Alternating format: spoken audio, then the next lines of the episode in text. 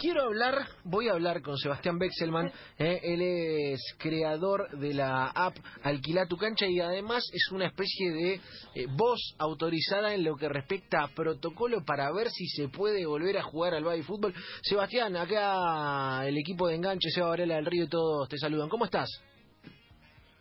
Buenas tardes, ¿cómo les va? ¿Todo bien? ¿Todo bien? Muchas gracias por el espacio. Bien, hermano, escúchame, ¿cuándo vuelve el baby fútbol? Me, dame algo, dame una ilusión, dame, dame un vagón del que agarrarme. Bueno, esa, esa es la pregunta que nos estamos eh, preguntando todos hoy. Eh, en realidad lo que estamos queriendo armar es justamente que, que empiece a entrar en la agenda política eh, cuándo vamos a poder volver a patear una pelota, ¿no? Es una de las preguntas que, que todos nos hacemos. Eh, la problemática hoy yace en realidad en que no, no está en agenda política todavía, que es una de, las cosas que nos asusta. ¿Por qué? Porque se habla de un montón de, de, cámaras o de ambientes o de comercios, sin embargo, todo lo que son complejos deportivos eh, ni siquiera se está tomando en cuenta y lo que nosotros estamos tratando justamente es, gracias a que, que nucleamos de alguna manera a, a más de 500 complejos de Argentina, tratar de empezar a hacer un poco de ruido, a llegar a crear este protocolo que fuimos creando ya hace tres semanas, estamos hablando con distintos complejos de, todo el país, intentando entender las problemáticas, intentando entender cómo podemos ayudar eh, con, un protocolo, tratando de que el protocolo se ajuste a las necesidades de los complejos. O sea, es, todo un artilugio que hay que armar para poder intentar que nos escuchen y llegar con, con voz fuerte a, a lo que son las autoridades. Seba, ¿y, qué se está planeando, digamos, en términos de protocolo? ¿Qué te imaginas que puede pasar como para que eh, de alguna manera eh, cuando vayan avanzando los días, obviamente hay mucho, muchas versiones sobre eh, la flexibilización de la cuarentena de algunas maneras a partir del lunes, veremos qué es lo que pasa, si no será en algunos días más, pero digamos, parece que estamos yendo un poco hacia eso, está un poco más flexible la cosa, obviamente siempre mirando con mucha atención a los números y a todo lo que van diciendo los infectólogos. ¿Qué te imaginas que puede pasar con el, con el baby fútbol entre amigos de acá unos meses y cómo podemos eh, mejorar la, la cuestión en términos de control, de precauciones, como para que se pueda hacer y aún así tengamos cuidado.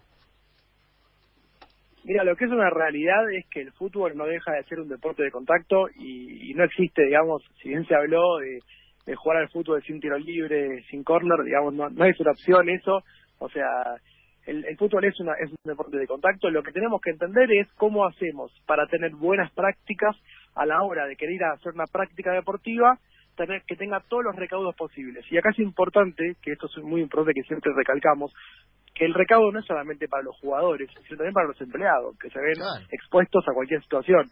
Entonces, el protocolo, digamos, hay muchas muchas de las cosas que, que, que, que se proponen, digamos, obviamente se proponen las lo que está en todos lados, que es la limpieza, la desinfección, la utilización de los materiales certificados por entidades del Ministerio de Salud que avalan, digamos, el uso de eh, la lavandina con la concentración correcta, el alcohol con la concentración correcta y demás, pero, por ejemplo, prácticas que estamos queriendo implementar, eh, que, que, digamos, el punto de contagio siempre existe en el encuentro, ¿no? Entonces, la forma de evitar el encuentro es, por ejemplo, separando partidos por 10 minutos, de manera que yo tengo seis canchas o tengo cuatro canchas, eh, espacio los inicios de los partidos cada 10, 15 minutos, de manera que, que el recambio de gente, digamos, no sea que entran 60 y salen 60 al mismo tiempo, sino que sea más paulatino, que sea menos, menos digamos, que no, existan conglomeraciones de gente. Claro, eh, puede ser, eh, a nosotros nos complica porque nosotros con el equipo ahí, con la gente del barrio, con Bronzini, con todos los que vamos a jugar los jueves, llegamos un poquito tarde, arrancamos, si, si tenemos a las 9 arrancamos 9 y 10, eh, con lo cual vamos a tener que arrancar, pero con tomando la precaución, no por llegar tarde, ¿viste, Seba? Es algo que, que, tenemos que modificar nosotros.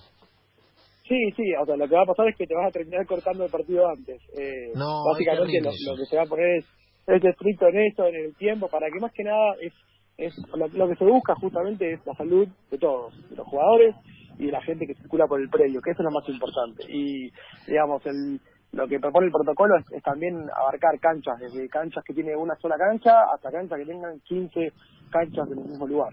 Eh, por eso el protocolo es, tratamos de hacerlo bastante, lo, más amplio posible para, para poder equipar a todos. También, digamos, lo que queremos queremos meter el tenis, el pay, el fútbol. No todos los deportes acá tienen que tienen que empezar a estar en la agenda política. Si bien algunos ya empezaron a estar en la agenda política, lo cual es genial. De hecho, ponemos casos eh, no en Argentina, sino en otros países. no En Europa ya se está hablando de, cómo va a volver el fútbol, de, cómo van a ser las buenas prácticas. Y bueno, estamos siempre al día eh, escuchando, hablando con entidades públicas, hablando con el Ministerio de Salud, hablando con el Ministerio de Trabajo, hablando con lo que son, eh, con gente que vive en Europa, digamos, y que entiende un poco más eh, cómo, cuáles son las fechas que va a haber el fútbol en Europa, un poco para agarrarnos de eso, para poder traerlo a la realidad argentina, que otra de las cosas que, que pasa en Argentina es que el fútbol, que es una de las cosas que se dice, no es solamente un espacio de entretenimiento, que hoy, digamos, el fútbol se puso en la bolsa de entretenimiento, cines.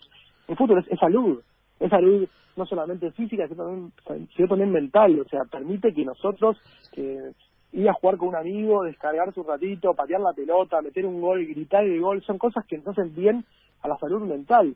Y es muy importante, digamos, eh, que ahora que se, empezó a hablar de cómo hacer para que la gente que está en cuarentena vuelva a la, actividad deportiva, eh, se puede, digamos, se puede proponer desde entrenamientos de menos personas, se puede proponer de eh, generar espacios de fútbol sin necesidad de contacto. O sea, estamos trabajando con todas las opciones posibles.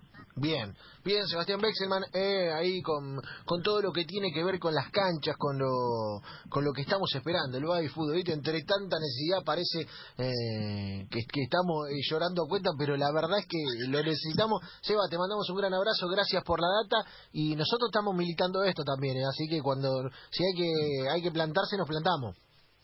Sí, exacto. Nosotros, digamos, desde alquilar tu cancha, lo que vimos es que había una, había necesidad de que, de que no estaban siendo escuchados y dijimos, bueno, pongámonos en pos de ayudar y que vuelva al fútbol lo antes posible. Así que les agradezco mucho por el espacio eh, y esperamos que, que pronto nos veamos en la cancha. Ojalá que así sea. Abrazo grande, hermano. Hasta luego.